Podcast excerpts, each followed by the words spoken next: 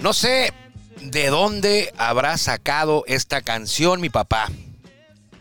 Eh, la primera vez que pedí opciones para arrancar Círculo de Espera, mi señor padre, Armando Esquivel Muñoz, me dijo, pues ponte la de Tony Orlando and Down, Knock Three Times.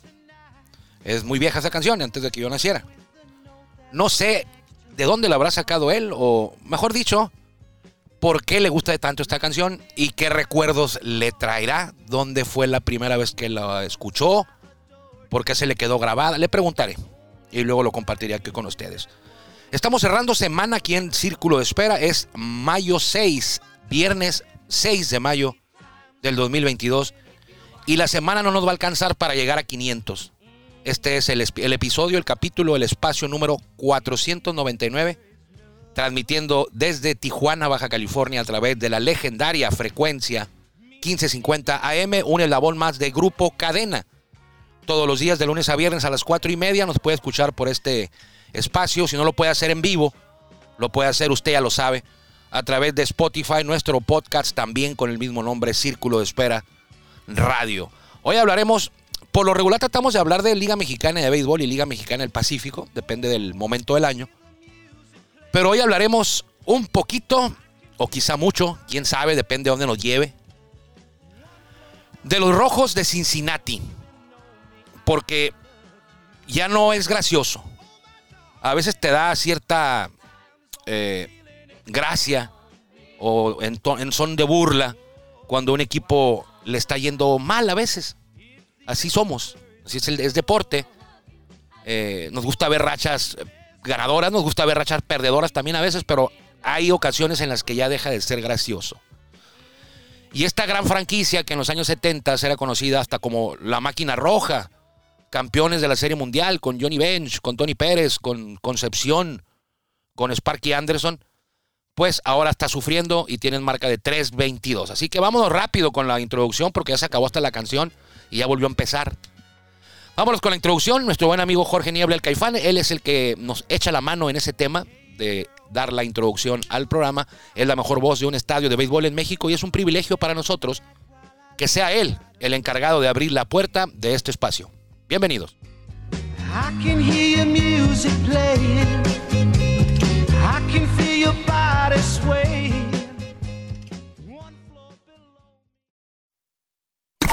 Ya estamos en el círculo de espera. Acompáñanos a tomar turno y hablar de béisbol con un toque relajado. Aquí empieza Círculo de Espera. De espera.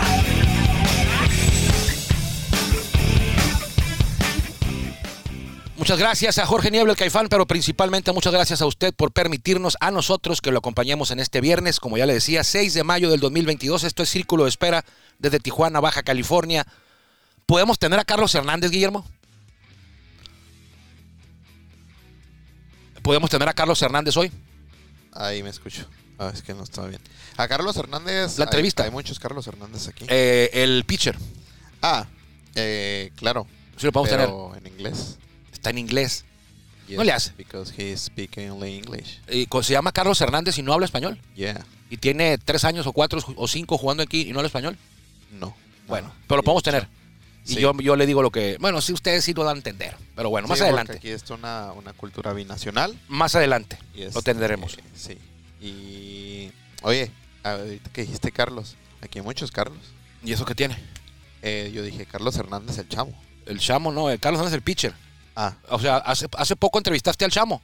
No, Eh, ¿quién es el único Carlos Hernández que has entrevistado, que, ha- que han entrevistado Reciente. reciente? el pincher lanzador Entonces- que ganó tres juegos en la semana pasada, tirando tres entradas. ujú, Así, ¿no? sí, de relevista. El relevista. Entonces yo no sé por qué te confundiste si el único que podemos tener disponible es a él. No, a lo mejor lo llamabas al chavo. Pero bueno, a los que no están, no han estado disponibles bueno, te dejo. toda la temporada, eh, no sé dónde andan, no les han avisado que ya empezó la campaña.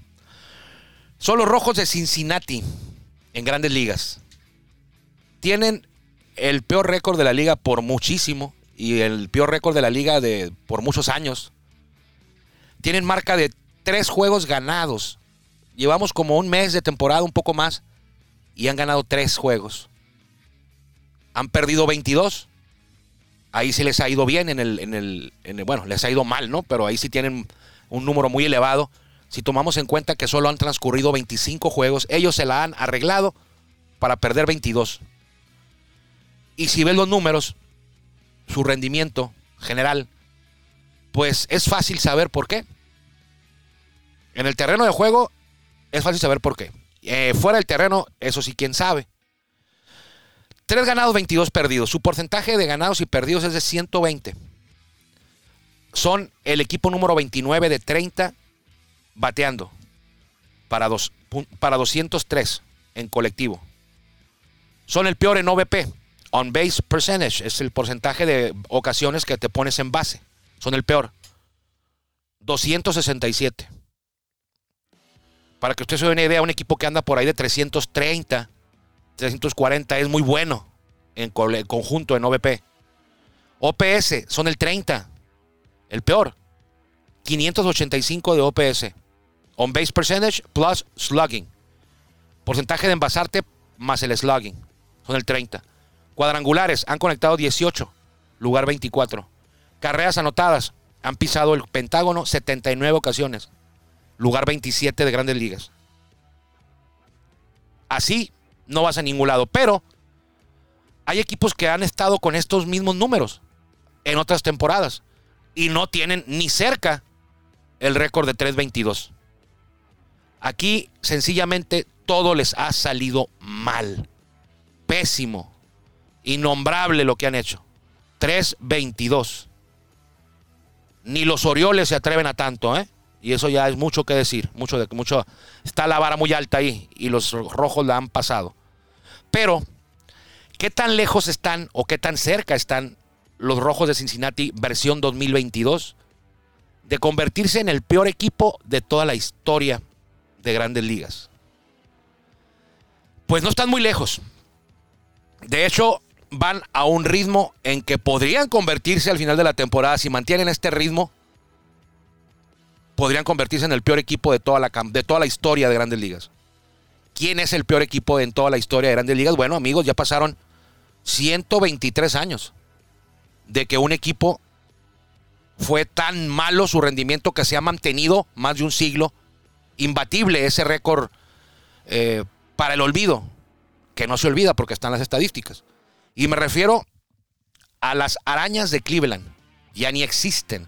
De hecho, desaparecieron luego de esa temporada en 1899 para el nuevo, el nuevo siglo de aquel entonces, para cuando ya se abrió 1900, ya no existían.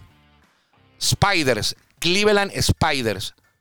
Con razón cuando los indios se les impidió o decidieron dejar atrás el nombre de indios para ahora llamarse guardianes, una de las opciones era Spiders, por el tema de que ay, hace mucho tiempo aquí había un equipo, se llamó Las Arañas y prefirieron guardianes a Spiders. Y ya estoy comprendiendo por qué. No querían recordar aquel año 1899 cuando las arañas de Cleveland ganaron 20 juegos y perdieron 134. 134 perdidos y 20 ganados. De los últimos 41, perdieron 40. 40 de los últimos 41. Al yo creo que de la mitad de la temporada al final, de la mitad hacia el final, la última mitad de la campaña de aquel 1899, estamos hablando de los Spiders de Cleveland, dicen que, dicen, está documentado, que los equipos rivales no iban, no querían jugar eh, en Cleveland, porque creo que en aquellos años cada visitante tenía derecho a una parte proporcional de la taquilla. Entonces, si usted iba a jugar a Cleveland contra los Spiders, dependiendo de cuánta gente había, pues era la ganancia del equipo y ahí le tocaba a usted una parte. Entonces ya no era rentable para los visitantes ir para allá, porque no iba nadie. Haga de cuenta el estadio eh, Alberto Romo Chávez en martes, en un Rieleros Bravos de León, donde no va nadie. Así, entonces tuvo que terminar toda la parte final casi de su temporada jugando de visita el equipo de Spiders. Al acabar la temporada, eh, los dueños decidieron dar de baja el equipo, ya, ya no existió para 1900. Hay otros equipos que han estado cerca, pero no tanto. Nombres que usted no va a conocer. Los Al Alejinis de Pittsburgh, 23-113 fue su récord. Los Coroneles de Louisville, 27-111 fue su récord. Los Cafés de San Luis, 29-102. Todos ellos antes de 1900. ¿eh? Los Nacionales de Washington en 1886, 28-92. Los Vaqueros de Kansas City, 30-91 en, en 1886. Los Cafés de San Luis, otra vez, 1898, 39, 111. Y los Coroneles de Louisville también repitieron aquí en esta lista 35-96. Los Spiders de Cleveland, con 20 ganados y 134 perdidos, se quedaron a 84 juegos del primer lugar. A 84, ni con, ni con 6 comodines hubieran avanzado. En la era moderna, el más cercano que recuerdo, eh, los Tigres del 2003 ganaron 43 y perdieron 119. Pero ojo, el actual porcentaje de ganados y perdidos de rojos de Cincinnati ahorita, con 3 ganados y 22 perdidos, el porcentaje de ganados y perdidos de ellos en este momento es punto 120. 120. Los Spiders de Cleveland de 1899 tuvieron un porcentaje de ganados y perdidos al final de la temporada, con ese 20 ganados y 134 derrotas, el porcentaje de ellos en ganados y perdidos fue de 130. Es decir, superior al que actualmente tienen los rojos. Entonces, están a ritmo de ser el peor equipo en la historia, era moderna y en la época antigua, sí están. Sí llevan ese ritmo. Pero no va a ocurrir, no va a estar, no va a pasar se van a recuperar. No, no, van a calificar a playoff, pero no van a ser eh, esta temporada el peor equipo en la historia de Grandes Ligas. No va a pasar. O sea, se van a. Les está saliendo todo, todo, pero todo mal. Y no va a ser así todo el año. La temporada es muy larga. Y así como entras, los equipos buenos a veces entran en rachas perdedoras. Bueno, a lo mejor puede haber un accidente y los rojos entran en una racha ganadora.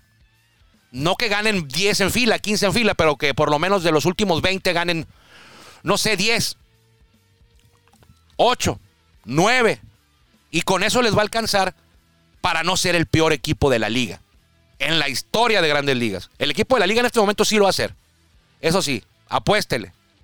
Pero el, de la historia no. No, no va a ocurrir. Están en ritmo de lograrlo, sí, en este momento, pero eh, de mí se acuerdan, no, no va a pasar van a tomar un poquito de ritmo por ahí, son jugadores profesionales, les está saliendo todo mal, sí, a todos, al bateo, al picheo, al relevo, todos, chequen el, internet, en YouTube hay, hay videos de jugadas que dices tú, bueno, ¿qué les pasa esto? No les sale nada.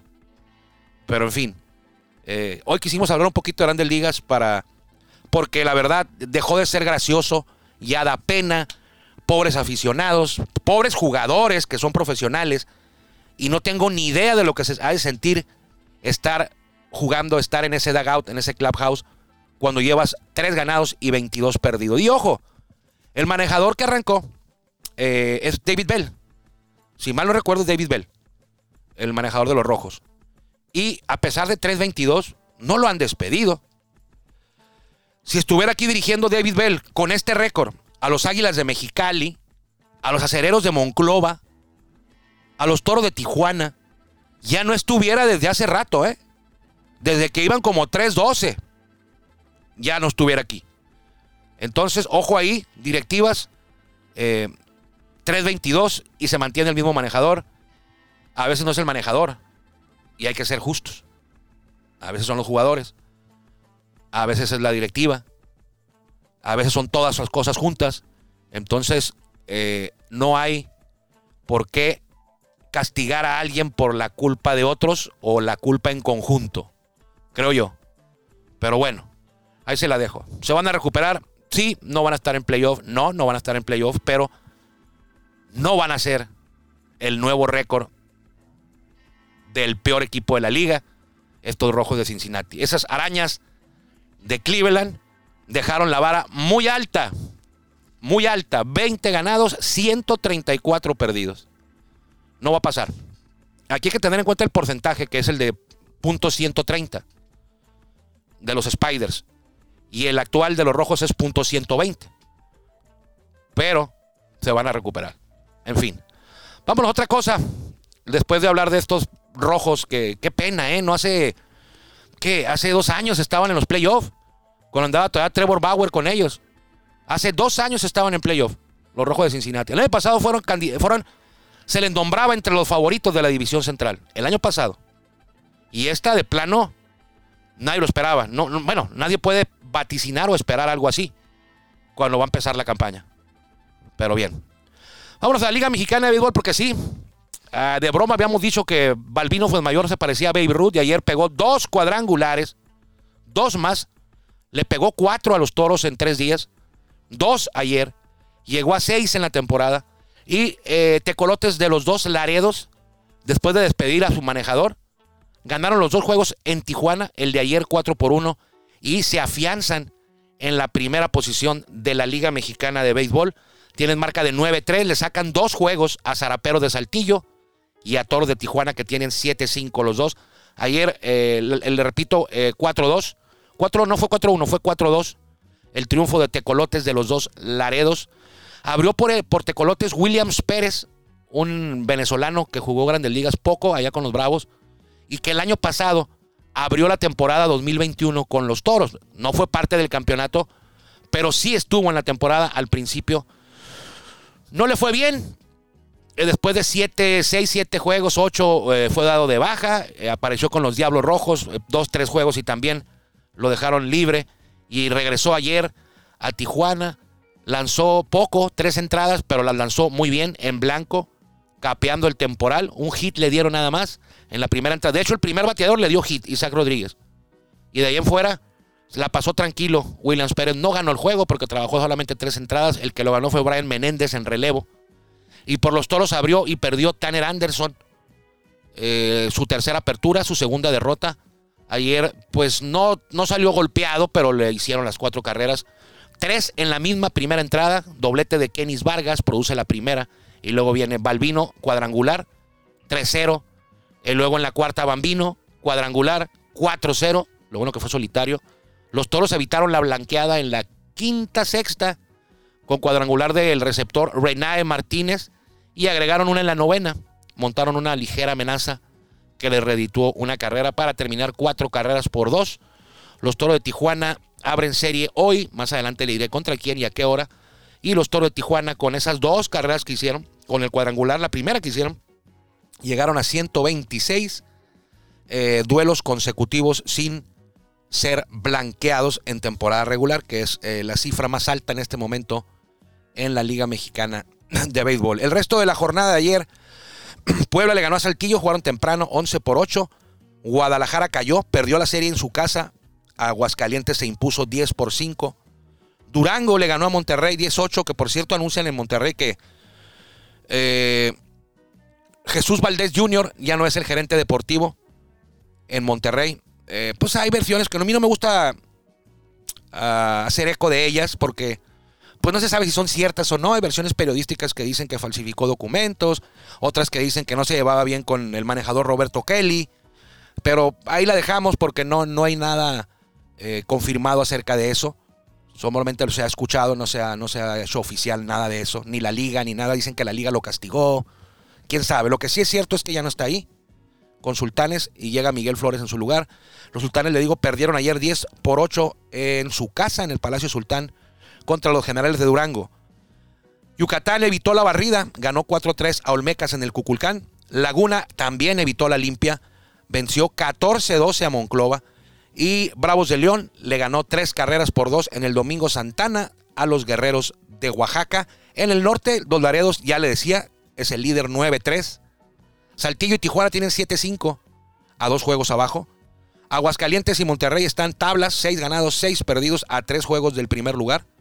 Monclova y Durango, 5-7 a 4 juegos del primer lugar. Laguna 4-8 y Guadalajara también, 4 ganados, 8 perdidos a 5 juegos del primer lugar. En la zona sur, el líder, aunque usted no lo crea, es Olmecas de Tabasco, que ganó la serie en Yucatán a, de- a domicilio, 7-4.